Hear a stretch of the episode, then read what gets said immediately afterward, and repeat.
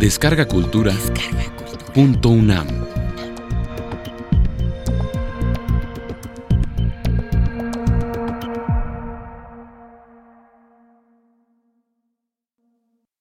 El chamanismo entre los nahuas y los mayas. Curso impartido por la doctora Mercedes de la Garza durante el mes de marzo de 2014 en la sala Carlos Chávez del Centro Cultural Universitario, dentro del programa grandesmaestros.unam. Módulo 3.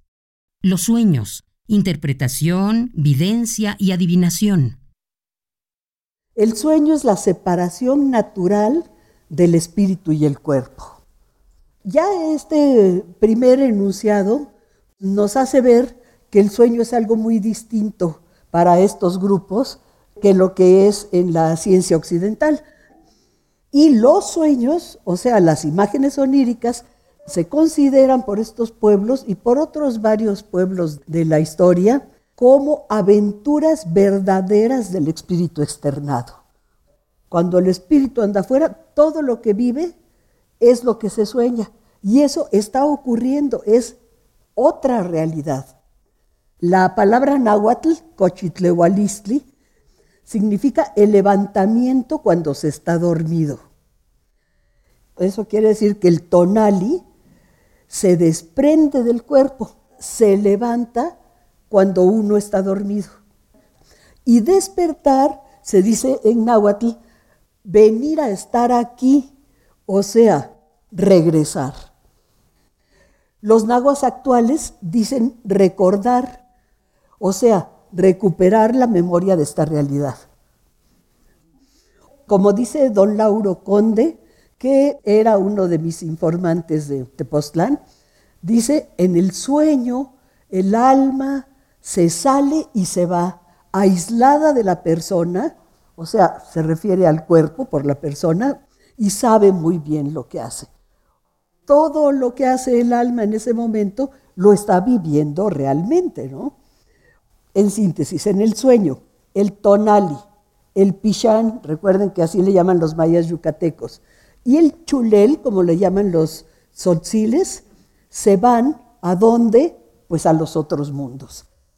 Quiero leerles un comentario justamente de una persona que se llama Domingo Pérez y Gómez, que es tzotzil, y dice así, el hombre es más susceptible al daño durante los sueños, porque es cuando el alma, en la oscuridad de la noche, sale a caminar, a vagar por el espacio infinito, hasta los confines del mundo terrenal, muchas veces hasta el inframundo, puesto que el espíritu durante los sueños se siente fuerte, ágil, valiente, no siente cansancio ni pesadez, se enfrenta a peligros nunca imaginados en la vida material, se hace fugaz, puede volar, se siente libre de los sufrimientos de su terrenal cuerpo. O sea, es una descripción muy clara de sueños más o menos positivos, porque otros sueñan que se mueren, que les pasa algo horrible o son sueños angustiosos, en fin, hay diferentes. En el Códice Florentino, que ya saben ustedes que es los, son los textos de los informantes de Sagún, pues ahí se dibujaron los sueños, las plantas, las curaciones. O sea, es riquísima fuente para estudiar a los nahuas porque todo viene ilustrado con dibujos además de los propios textos. Consideraban, y esto todos, nahuas y mayas, y desde la época prehispánica hasta la actualidad, que había sueños vanos y sueños verdaderos. Fíjense qué curiosa distinción. Es posible, me parece que tal vez algunos sueños REM, que son los caóticos irracionales, etcétera, se juzgaban carentes de realidad, meros espejismos y engaños, porque son, son sueños donde intervienen de una manera completamente irracional muchos elementos. Tal vez a esos les llamaban sueños vanos mientras que otros sueños eran realmente los verdaderos, los que eran experiencias auténticas del espíritu en su viaje por los otros mundos. Los nahuas de hoy dicen que unos sueños son verdaderos y otros no. Y literalmente, porque unos vienen del cerebro y otros de la tentación. Cuando le pregunté al informante qué significaba eso, lo de unos vienen del cerebro, pues es, es muy científico además, ¿no? porque todos los sueños vienen del cerebro, pero los que vienen de la tentación, ya no me quiso explicar, no sé, a lo mejor se refería a sueños de tipo sexual o, o sueños de que se hace un mal a otro o algo así. Unos son revelaciones, dicen otros informantes, y otros ligeros. Y entre los sotziles actuales, que es uno de los grupos mayas, hay sueños ociosos, y dicen ellos, son meras locuras del alma, y otros son los sueños verdaderos. Eso lo toman muy en cuenta para la interpretación de los sueños. O sea que hay sueños que les parecen tan locos, locuras del alma, que mejor los olvidan. Y a lo mejor son los que revelan mejor algún problema psicológico o algo así. Los sueños lúcidos. A través del sueño, los dioses eligen a los que han de ser chamanes. O sea, los que deben ser chamanes reciben en el sueño una información, un anuncio de los dioses. Ese mismo sueño se repite varias veces y siempre es el mismo. Qué curioso que sueñan exactamente lo mismo en varias ocasiones. Sueñan que el chulel, esto es de los otziles, va pasando, está en un lugar y pasa entre filas de enfermos. Y ahí se le va enseñando cuáles son curables y cuáles no. Eso es muy importante para ellos porque si llegan a curar a un enfermo incurable, se mueren reciben el castigo de los dioses porque ese enfermo ya era incurable y ya se había decidido así. Se repite el sueño hasta que el hombre se declare Hilol. Recuerden que Hilol es el nombre del chamán entre los otziles y quiere decir el que ve, o sea, el que tiene la evidencia, ¿no? Y desde ese momento, él ya empieza a controlar todos sus sueños, a planificar y preparar sus sueños para ir adquiriendo más conocimientos. A eso es a lo que se le ha llamado a nivel universal sueños lúcidos. Recuerden darse cuenta de que está soñando y poderlos manejar. El chamán Sotzil, Manuel Arias, que fue el informante de una antropóloga muy famosa que se llamó Calixta Guiteras, que trabajó con los Sotziles de Chenalhó, Manuel Arias declaró, el sueño nunca olvida, por eso aprendí como Gilol el rezo, para poder curar y para tener sueños lúcidos. Y así aumenta. Dice, y soñamos más y más. Mientras más sabemos y más tenemos el gusto de aprender, soñamos más, soñamos todo. Y luego Rotundo dice, no queda lo que se aprende por la boca, es con el alma que aprendemos tanto entre los nahuas como entre los mayas. Como les mencioné al principio, los sueños son experiencias actuales. Se vive en ese momento lo que se está soñando. Pero hay sueños premonitorios, que son generalmente simbólicos. Se sueña lo que aconteció, pero disfrazado de otra cosa. ¿Qué significa eso? Simbólicos. El símbolo es algo que, lejos de significar lo que está diciendo la, propia palabra o el propio objeto está representando otra cosa. Son ejemplos muy claros los presagios de Moctezuma ante la llegada de los españoles.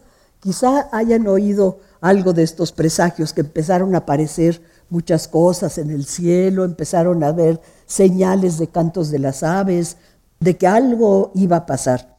Entonces dice que Moctezuma mandó traer a los chamanes, claro, él no dijo a los chamanes, dijo a los curanderos, las abuelas, los abuelos, los magos, etcétera, mandó traer a todos esos para ver qué habían soñado. Y estos le dijeron, has de saber, le contestó una viejita, que estas noches pasadas nos mostraron los señores del sueño cómo el templo de Huitzilopochtli lo víamos arder y al mismo Vitzilopochtli lo habíamos caído y derribado. Has de saber que los sueños que estas tus madres han soñado son que veían entrar un río caudaloso por las puertas de tus casas reales y con mucha furia que derribaba las paredes de tu casa y llegaba al templo y con el mismo furor lo echaba por tierra. Todos los que fueron a ver a Moctezuma habían soñado cosas semejantes. Entonces ahí dibujaron los informantes de Sagún esa premonición que le dijeron las viejitas, el templo de Huitzilopochtli ardiendo, el río que se va llevando y va matando a todos. Y no lo dijeron los viejitos, pero es muy famosa, es muy famosa la idea o el hecho de que Moctezuma vio y todos vieron un gran cometa aparecer que ya avisaba que ahí venían los españoles. ¿Y cómo se les avisó? Pues a través de los sueños, por supuesto. Ahora, la interpretación de los sueños. Por todo esto que he mencionado, la interpretación fue básica, fue importantísima en la vida de todas las comunidades nahuas y mayas. Fray Bartolomé de las Casas, refiriéndose a ambos pueblos, dice, muchas cosas hacían o dejaban de hacer por los sueños, en que muchos miraban, de los cuales tenían libros y lo que significaban por imágenes y figuras. Interpretábanselo los sacerdotes o maestros que tenían aquel oficio. Entre los nahuas, estos sacerdotes o maestros de ese oficio eran el Temikishimati, quiere decir el conocedor de sueños, y el Temiknamiktiani, el intérprete de los sueños. Y tenían libros, eso es muy importante. Para los nahuas actuales sigue siendo esencial la interpretación de los sueños y siguió siendo durante toda la colonia, por supuesto, ¿no? Ellos explican el mundo onírico según sus conceptos de la realidad, o sea, un lenguaje al que trasladan sus sueños para que puedan ser interpretados. Lo que uno sueña es muy difícil trasladarlo a un lenguaje narrativo, racional. No se pueden eh, recordar los sueños tal como fueron. Ya el simple hecho de recordarlos les da un sentido anecdótico. Y esos nahuas, sobre todo los de la Sierra de Puebla, dicen eso, ¿no? Que hay que trasladar a un lenguaje que todos entiendan los sueños para que se puedan interpretar. En una ceremonia curativa, ahí entre los nahuas de la Sierra de Puebla, el primero en interpretar el sueño es el soñante. Se reúne con varias personas, con el chamán y varios otros, y empieza a interpretar su sueño. Después lo van haciendo todos los presentes es como un análisis de grupo lo que hacen los psicoanalistas hoy, ¿no? Y ahí va cada paciente a contar sus sueños y todos se los interpreta. Bueno, los nahuas de la Sierra de Puebla eso hacen. Y después de que cada quien da su interpretación, el chamán elige la que considera mejor interpretación. la interpretación de los sueños depende del soñante, depende de cada una de las personas, porque cada uno tiene su propio, su propio espíritu diferente, ¿no? Sin embargo, hay imágenes oníricas que siempre son metafóricas y significan siempre lo mismo para todos. Esto es muy interesante. Freud, en su libro sobre la interpretación de los sueños, también puso imágenes que son iguales para todos, o sea que siempre se pueden interpretar de la misma manera. Por ejemplo, soñar eh, que se mata una serpiente, decía Freud, es que está queriendo matar a su madre.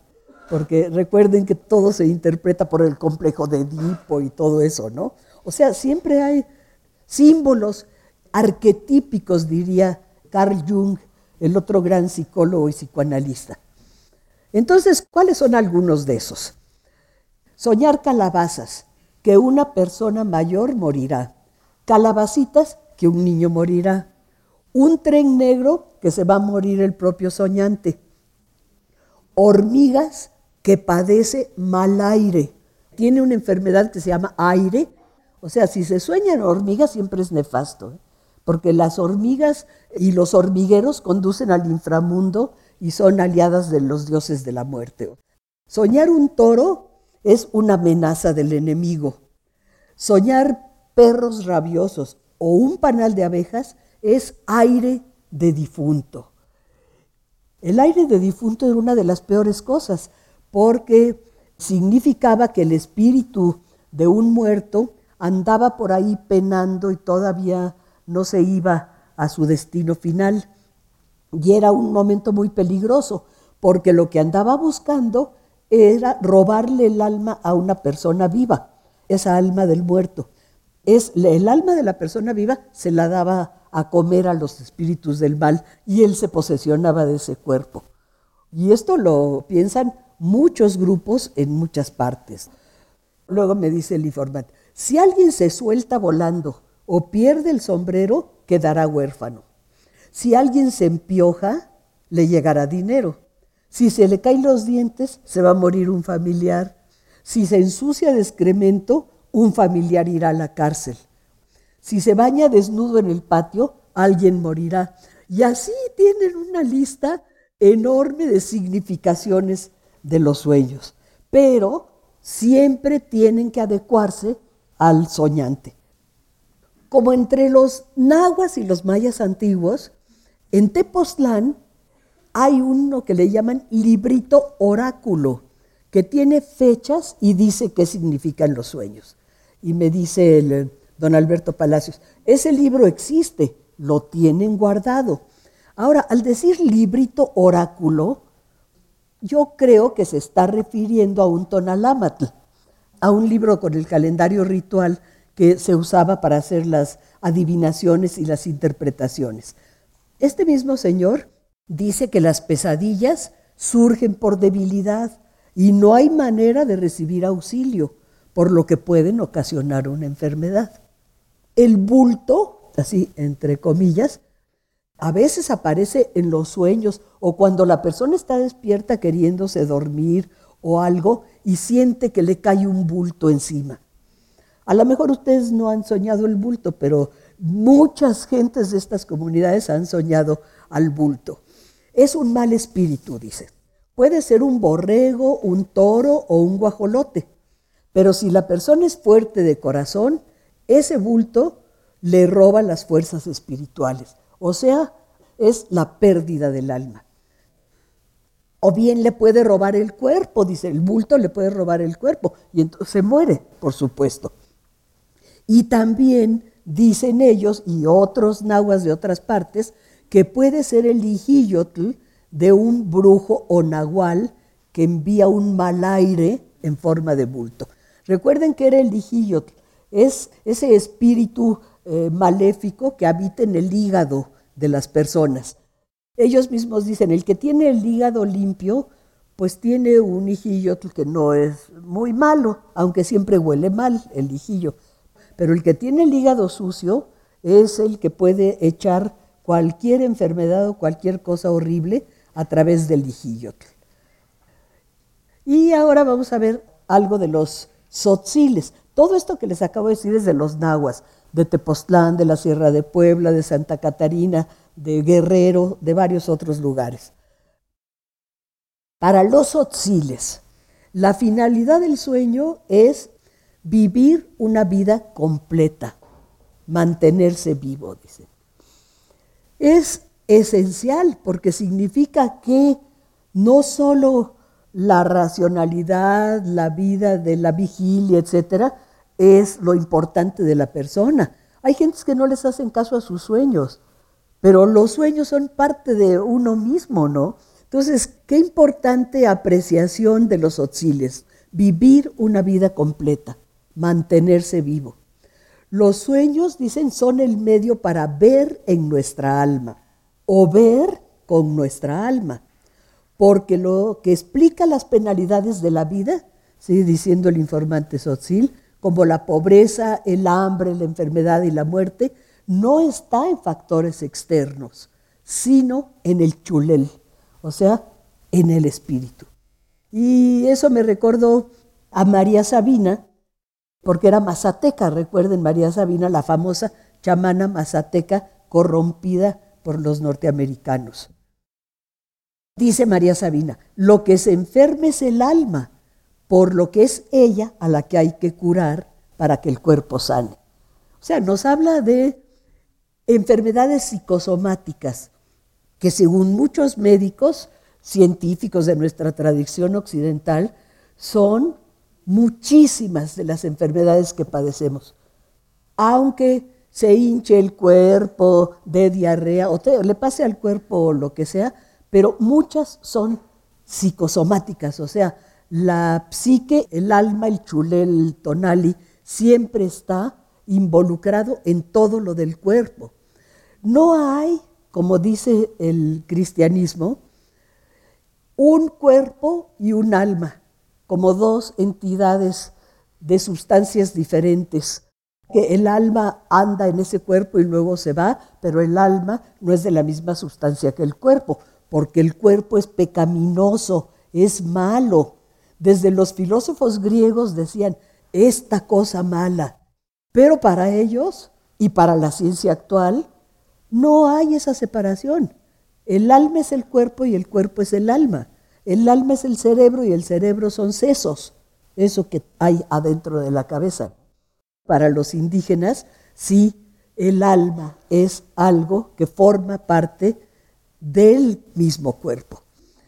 Los chortís, que es otro grupo maya, creen, y esto es interesante porque solo ellos tienen esta idea, que hay un dios del sueño, que es andrógino, es ayudante del dios de la muerte sueño y muerte se han equiparado muchas veces. Se llama chamer y ese solo puede producir la muerte si el sujeto está dormido o en coma. Y dicen los chortis, si hay alguna persona que en la vigilia, cuando está despierto en su trabajo o lo que sea, siente mucha somnolencia o se queda dormido de plano, eso significa que ahí anda chamer ya buscándolo para llevárselo. Y es andrógino porque su parte femenina da los sueños a las mujeres y su parte masculina da los sueños a los hombres. Las madres, sobre todo de los niños mayas, incitan a los niños a contar sus sueños todas las mañanas. O sea, se levantan los niños y antes de nada la mamá les pregunta qué soñaste. Y cada niño debe contar sus sueños para ser orientados y protegidos por si soñaron algo feo. Y las madres mismas hacen la interpretación. Claro, si es un sueño demasiado complejo, entonces ya se llama el chamán para que venga a hacer la interpretación. Porque los sueños siempre son mensajes de los dioses o de los antepasados, o bien fuerzas del mal que se metieron en el sueño. Hay algunos sueños inofensivos y favorables, pero los que anuncian algún peligro o son muy complejos, deben ser interpretados. ¿Por quién? Por un especialista. Por ejemplo, los que se llaman cuidadores de los días o balbastish, entre los quichés, que revelan la significación del sueño como echando, o sea, como se echan los dados, echando los colorines o mijes o tzité y viendo el calendario. Para ser balbastish se tiene que haber soñado 10 o 12 veces ese nombramiento de, de los dioses. Claro, hay cosas mucho más complejas entre los sueños, ¿no? La interpretación toma en cuenta el contexto del sueño. O sea, la comunidad, la familia, los otros problemas de esa persona, los familiares, etc. Y varía según el soñador. Un caballo significa ataúd o su muerte, la muerte del que sueña. Pero si es un chamán, el que sueña que es atacado por un caballo, significa que ha sido llamado por los dioses a ir a recibir un oráculo o un mensaje en una cajita, un relicario que cada uno tiene en su casa. siempre guardan esa cajita con objetos mágicos y sagrados y a través de esa caja reciben oráculos, o sea, mensajes de los dioses. Entonces, si sueña eso es que tiene que ir a su caja de madera para realizar ritos y escuchar a los dioses. La interpretación revela un carácter simbólico de los sueños. Claro, generalmente significan lo contrario, igual que entre los nahuas. Comer miel es enfermarse. Una milpa estéril es que tendrá buena cosecha. Estar enfermo, que sanará. Morirse, que vivirá mucho tiempo, etcétera, etcétera. Y los sueños sexuales, pues también les inquietan mucho a los indígenas, ¿no? Como inquieta todo lo sexual. Y casi siempre se interpretan como algo maléfico. A lo mejor esto es por influencia cristiana, porque estoy hablando ahorita de los grupos actuales. Tener relaciones sexuales significa que habrá un tumor estomacal. O sea, en vez de ser un sueño grato, eh, alegre, significa algo espantoso, que va a haber un tumor estomacal. Tocar los genitales de una mujer, dijo un informante, se entumece la muñeca. Entonces al preguntarle, ¿por qué se entumece la muñeca? Porque es como tocar una horrible serpiente fría. ¡Ay! ¡Qué horror! ¡Qué, horror! Pero los del chamán no. Si el chamán sueña que engaña a su mujer, la amante es su parafernalia de chamán. O sea, su mesa donde están todos sus instrumentos de chamán, que es muy celosa. Los mayas yucatecos dicen que su sastún, el cuarzo transparente con el que hacen la adivinación, su sastún es muy celoso. Entonces lo tiene que tener en una parte muy lejos de la cama donde duerme con su esposa, porque son celosos los dos, la esposa y el sastún. Entonces puede dejar de funcionar de repente. Y muchos de los Menohob de, Yucatán dicen que su sastún es su esposa espiritual. Lo consideran y lo aman como a la esposa. La videncia fue y es una de las principales cualidades de los chamanes. El espíritu fuera del cuerpo es capaz de ver las enfermedades en el interior del paciente, de ver a grandes distancias, de ver lo que está oculto y es sinónimo de conocer.